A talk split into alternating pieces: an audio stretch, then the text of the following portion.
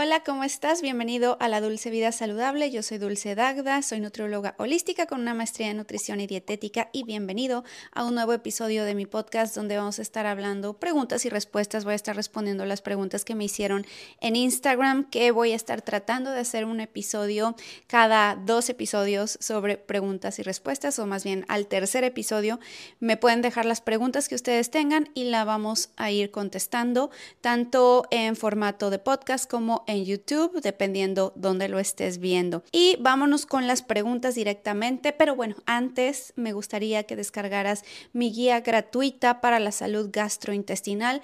Te la dejo aquí abajo, es una guía básica si no sabes por dónde empezar, creo que es un buen primer paso si tienes gastritis, colitis, reflujo, síndrome de, intestino permeable, etcétera. Eso te va a ayudar muchísimo para comenzar. Y por supuesto, si necesitas apoyo nutricional más personalizado, también con gusto puedes platicar conmigo. Te dejo la información tanto en las notitas de YouTube como de podcast. La primera pregunta es de Laura.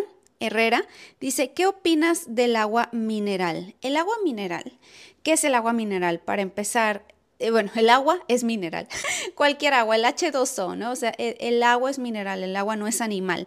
yo creo que nos referimos, nos estamos refiriendo cuando decimos agua mineral al agua carbonatada. Y el agua carbonatada puede ser de forma que ocurra de forma natural en un manantial y que nada más la, la embotellen, es dióxido de carbono disuelto en el agua o lo pueden hacer de forma artificial.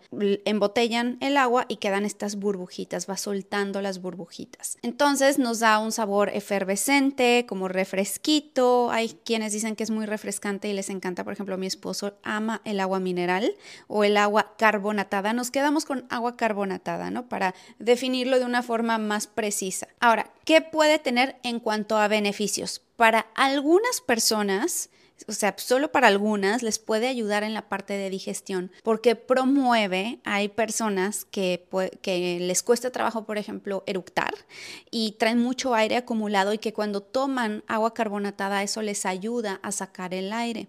A la mayoría de las personas no, ¿eh? a la mayoría de las personas les causa más aire atrapado, pero hay algunas que les puede aliviar indigestión el agua carbonatada. También puede llegar a aumentar la saciedad.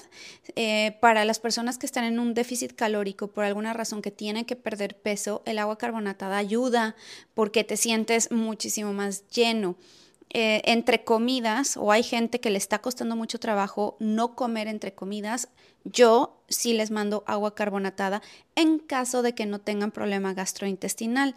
Puede ser con un poquito de vinagre o un poquito de limón y sal y queda como si fuera una limonada. Como un refresco de limón, si quieres ponerle un poquito de stevia también podría ser.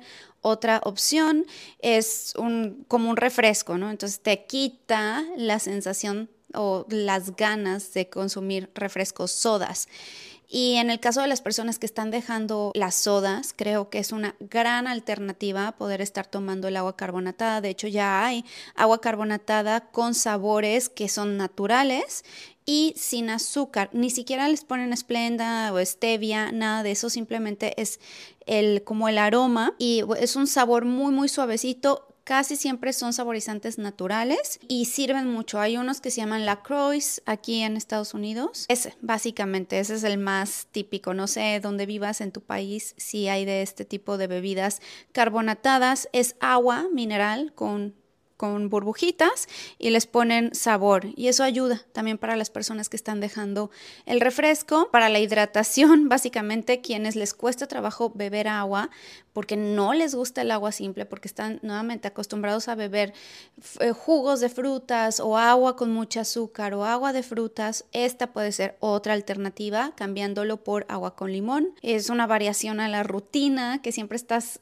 tomando todo el tiempo agua y se te antoja de vez en cuando algo diferente, es otra alternativa. Ahora, vámonos con los contras del agua carbonatada. Número uno, puede haber erosión dental si la tomas muy seguido, porque resulta, el, limón y el vinagre lo mismo, ¿eh?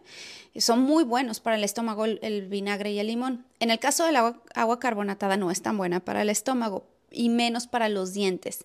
El esmalte de los dientes se podría estar desgastando porque el agua carbonatada puede ser un poco más ácida en su pH comparada con el, el agua natural, ¿no? El agua que no tenga burbujitas. Y eso puede estar desgastando el esmalte de tus dientes. También gas, distensión abdominal. Si tú padeces, si tienes SIBO, sobrecrecimiento bacteriano, que te inflamas mucho del estómago, que después de comer te sientes demasiado lleno, no es la opción tomar, beber agua carbonatada. No la tomes. Déjala una buena temporada porque te vas a empanzonar más, te vas a inflar más. Mis términos muy científicos, ¿no? Me te vas a empanzonar más, pero pues es que es la realidad. Lo mismo con el reflujo. Si estás padeciendo de reflujo, no es una buena idea eh, el agua con, con burbujas, el agua carbonatada. Te va a dar más acidez, va a empeorar tus síntomas. Las personas que les cuesta trabajo también comer mucho, que tienen que subir de peso, esto te va a dar una sensación de saciedad más rápida y puede que no te ayude a subir de peso. Entonces, pues no, no es una opción. Va a ser el efecto contrario. Algunas afecciones médicas específicas, por ejemplo, problemas, ya les decía, gastrointestinales, enfermedades óseas por el consumo, el consumo excesivo de agua carbonatada podría no ser recomendable. Eh, si tienes alguna condición médica en específico, tienes que consultar siempre a tu doctor o hacer tu research, siempre una buena investigación. Y básicamente eso es lo que opino del agua carbonatada.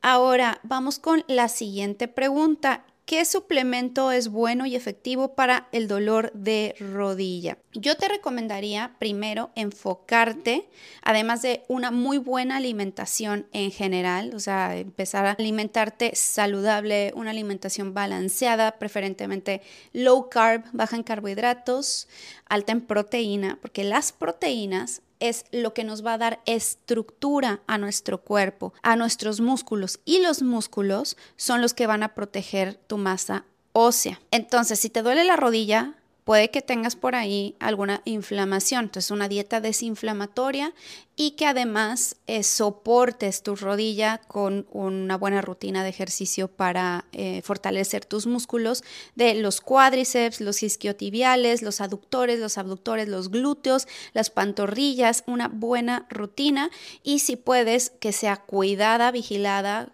por un profesional, yo te recomiendo ir primero a un fisioterapeuta que te ponga ejercicios y lo, para que te vigile y los puedas seguir haciendo. Ya después igual te puedes ir con un entrenador físico, un entrenador del gimnasio, pero que sepa que sea bueno, porque no todos son buenos. ¿eh? Hay algunos que la riegan y, y no saben cómo ponerte los ejercicios cuando te duele la rodilla, que no pases de cierto ángulo, etcétera. Eso por un lado. el fortalecimiento. Si lo que no se usa se pierde, tienes que darle el estímulo a tu músculo para que crezca y para que se fortalezca. Y esto no quiere decir que tengas que cargar muchísimo peso en el gimnasio. Con ligas, con tu propio peso, podría empezar. Ahora, en la parte de la alimentación, yo te recomendaría empezar a beber caldos de huesos prácticamente, no sé, dos, tres veces por semana mínimo. Ahorita que si te duele la rodilla, hazlo todos los días. Eh, además de tus ejercicios de fortalecimiento, suplementate. Utiliza esto como si fuera un suplemento alimenticio, que no es un suplemento, es un alimento. El caldo de huesos, hacerlo todos los días, tenerlo ahí, tomarte una a dos tazas al día. ¿Por qué? Porque tiene el colágeno de forma natural. Justamente ayer me invitaron a una entrevista donde hablaba de la piel y la alimentación que tenemos que tener para tener una piel bonita y saludable. Y me preguntaban que si el colágeno tiene eh, bases científicas, que sí, sí ayuda, porque mucho tiempo se dijo que no ayudaba el colágeno absolutamente para nada. Es una proteína estructural y no deja de ser lo mismo que cualquier otra fuente de proteína. Ahora, vi un estudio, encontré un estudio excelente que es más bien una revisión de, me parece, son como ciento y cacho estudios con más de 1.200 personas que se dieron cuenta al final que sí funciona tanto para la piel, para las arrugas, hay una disminución significativa de las arrugas y hay una disminución también del dolor de articulaciones. Entonces, colágeno hidrolizado podría ser otra opción, que sea puro, libre de endulcorantes artificiales, colorantes artificiales, que no tengan gomas y eso te puede ayudar. La coindritina, que es una sustancia natural que se encuentra en nuestro cartílago, coindritina, me cuesta trabajo un poquito pronunciarlo, y lo vas a encontrar en tus articulaciones, en tu cartílago y los tejidos conectivos de tu cuerpo. Se ha demostrado en varios estudios que si apoya al cartílago, no que lo regenere, sino que lo va a ayudar, le va a dar un soporte un poquito más, reduce en cierta cantidad el dolor y mejora la movilidad si lo tomas durante una buena temporada, mínimo tres meses para que empieces a ver resultados. Y la glucosamina, que generalmente encuentras este suplemento eh, o los dos suplementos en uno solo, en una sola pastilla, es otro compuesto que igual eh, juega un papel muy importante en nuestro cuerpo, en la formación y en la reparación de cartílago la glucosamina. O sea, nosotros tenemos glucosamina, tenemos coindritina y tenemos glucosamina. Y entonces si lo suplementamos nos podría apoyar. Se ha utilizado en suplementos para igual apoyo al cartílago, reducción del dolor y mejorar la función articular para que no truenen tanto las articulaciones. La siguiente pregunta es de Lu Aliagam. Consejos para la dieta posparto. La dieta posparto es, es importante que no hagas ninguna restricción. Porque en este momento, cuando estás en posparto y sobre todo si estás lactando, hay muchas mujeres que quieren regresar a su figura que tenían eh, antes de embarazarse, pero en un mes y eso no es posible. Justamente estaba lloviendo hace que tiene algo de tiempo cuando había dos imágenes, una de dos celebridades una de las celebridades, la verdad es que no me acuerdo, pues yo no, yo no sigo a muchas celebridades, pero una de ellas era pues una chava bastante normal y la otra era Emilia o Emily Ratatovsky, que tiene un cuerpo pues rarísimo, ¿no? o sea, como digo rarísimo porque no es común, que ha tenido ya un parto y que está súper delgadísima, con muchísimas, o sea, es voluptuosa, pero al mismo tiempo es muy flaquita. Se tiene mucha boobie y es súper, súper flaquita. Ese tipo de cuerpos es rarísimo encontrar en el mundo, ¿no? O sea, nada más ciertas mujeres ectomorfas que tienen mucho busto y además también tiene algo de, de, pompa y las piernas torneadas, etcétera, pero al mismo tiempo es súper chiquitita, muy flaquita. Y bueno, ha causado mucha controversia. No sé, ustedes díganme qué opinan de esta chava. Yo la verdad es que tengo, tengo mis opiniones ahí reservadas. No me late su, su mensaje, o sea, como que tengo ahí controversia con ello, pero el punto es, eh, pasaban estas dos imágenes y decían, en un mundo de Emily, sé la otra. no me acuerdo el nombre de la otra. Ok, entonces pasaban las imágenes de las dos chavas posparto, menos un mes después del posparto. Emilia Ratatovsky estaba plana del abdomen, así como antes de embarazarse ya había quedado muy bien al mes. Y la otra chica tenía incluso más de un mes y estaba pues igual con su pancita, estaba más llenita, normal como debería de ser. Entonces decía el meme, en un mundo de Emily vi la otra, sé la otra, porque no me acuerdo el nombre de la otra chica. Es muy extraño, no es normal, no es usual encontrar esos cuerpos, entonces tienes que centrarte, concentrarte en lo que te toca hacer en este momento, que es dar lo que tienes que dar a tu bebé. Y la, mejor forma de darle a tu bebé esa, nutrición es empezar por ti misma, porque si no, te va a chupar todos los nutrientes. ¿Qué te recomiendo? Nada de restricciones, pero con esto no te digo, ve y come pastel.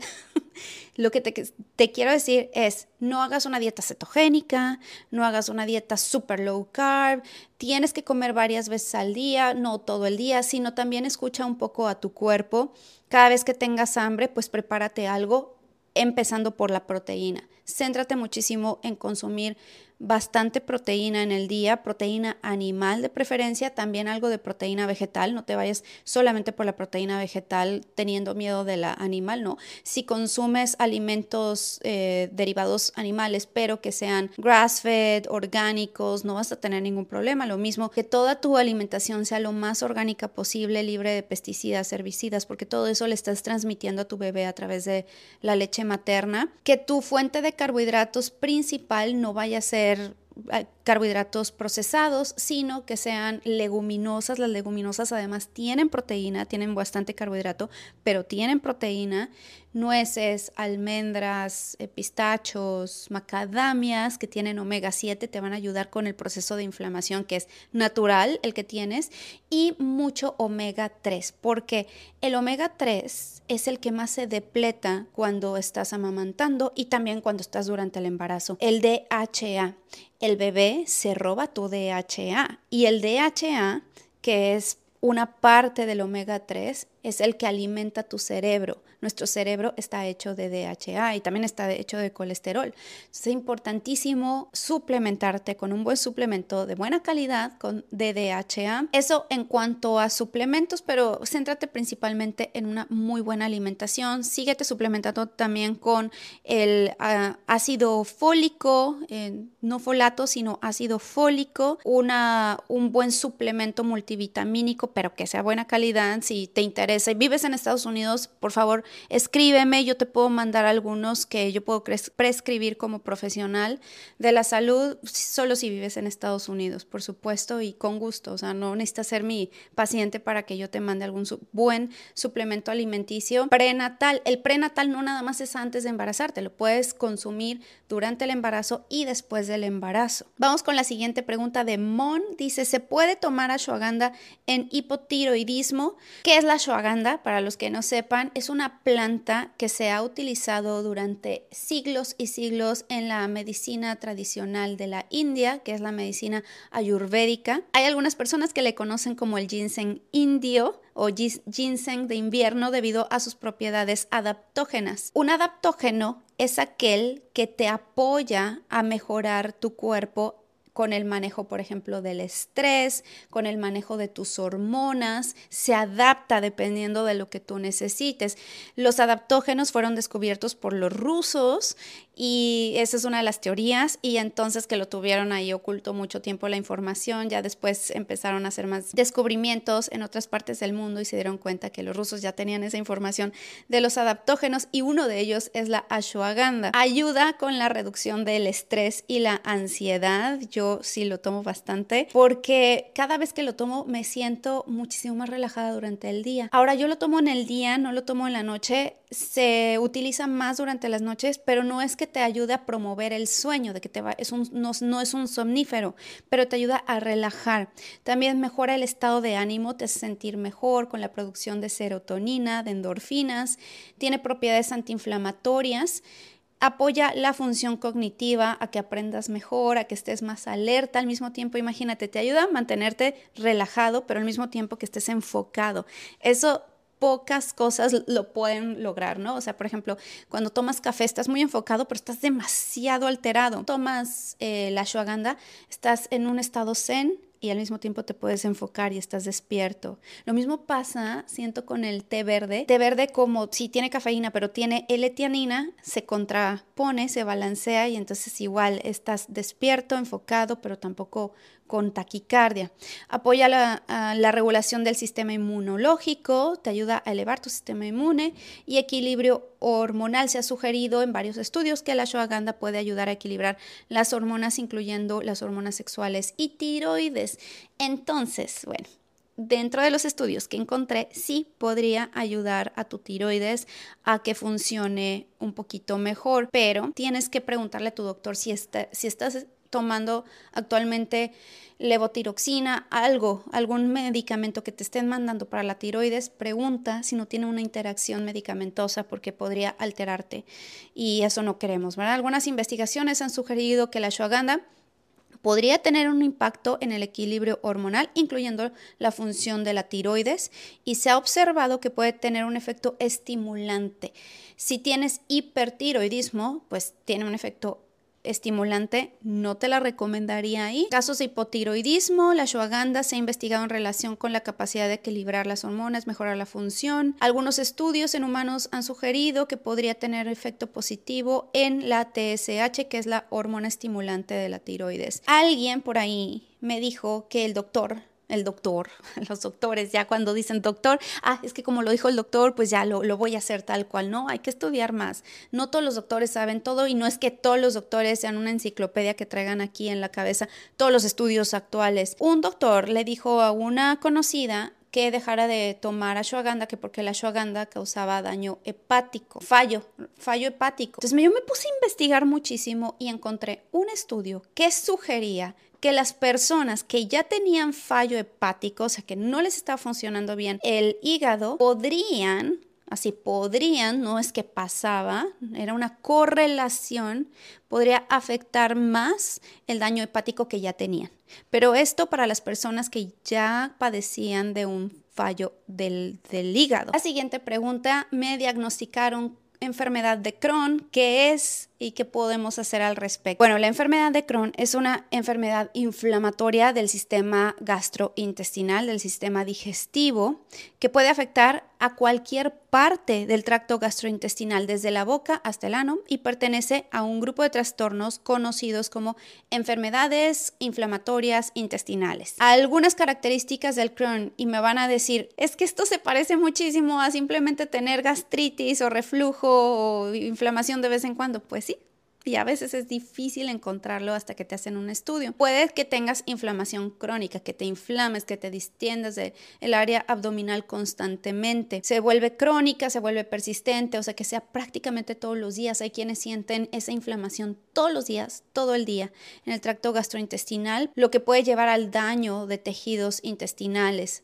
afección de múltiples capas, las capas de las paredes intestinales desde la mucosa hasta la capa más externa y eso puede llevar a la formación de úlceras, de cicatrices, que estés estreñido mucho tiempo, fiebre, fatiga, otros problemas gastrointestinales. La forma de detectarlo son pruebas de laboratorio, se pueden realizar análisis de sangre para buscar signos de inflamación como la proteína C reactiva, aunque la proteína C reactiva simplemente te dice que tanta inflamación tienes en todo tu cuerpo y la velocidad de sedimentación globular, igual hacen ahí una comparativa.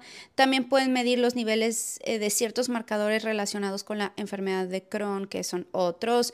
Te, tienen, te podrían hacer estudios, una imagen radiológica, una radiografía, para ver cómo estás, una resonancia magnética, eh, biopsias, casi siempre lo detectan a través de biopsias. Te hacen una endoscopía, hacen un pequeño raspadito, lo llevan a analizar, checan cómo están las células, y las células ya están dañadas y tienen ciertas características, determinan y diagnostican que tienes la enfermedad de Crohn. La enfermedad de Crohn no es un preámbulo al cáncer, como por ejemplo el esófago de Barré, pero sí se ha observado que podrías tener muchísimo más predisposición a padecer cáncer, así que hay que enfatizar muchísimo si ya te diagnosticaron enfermedad de Crohn, tienes que poner mucha atención a tu alimentación. ¿Qué podemos hacer? Bueno, un protocolo de sanación, a eso me dedico yo, a hacer protocolos de sanación para las personas que tienen problemas gastrointestinales, bajar los síntomas. Eh, hay personas que necesitan tratamiento médico. se puede empezar, yo siempre recomiendo empezar con la parte de la dieta, de los suplementos, de las hierbas, de lo más natural y que si eso no te sirve, que si ya te checaron a, a, través de una endoscopía y tienes úlceras, primero tienes que ir con el doctor, ahí sí ya, ya no hay de otra, porque tienes que cerrar esa úlcera. Primero con el tratamiento médico, pero al mismo tiempo llevar una dieta, el protocolo de sanación de la alimentación. Ahí no meteríamos suplementos, seguirías el tratamiento del médico y ya después metemos los suplementos. Yo diría de uno a tres meses, ya después vamos reincorporando algunos alimentos. También en el protocolo vienen los suplementos. Si vives en Estados Unidos, para mí es mucho más fácil porque te mando a hacer un estudio de microbiota, te mandamos a hacer tus probióticos personalizados y por otro lado tengo mucho acceso a tecnología y suplementos que están más avanzados aquí. Pero si vives en otra parte, eso no quiere decir que estemos, ah, o sea, estamos más limitados, pero sí podemos hacer algo al respecto. Tengo actualmente clientes de España, de Guatemala, de Honduras, de Bolivia y todos con problemas gastrointestinales y a todos los he apoyado. Ellos yo creo que te lo podrían decir sin ningún problema.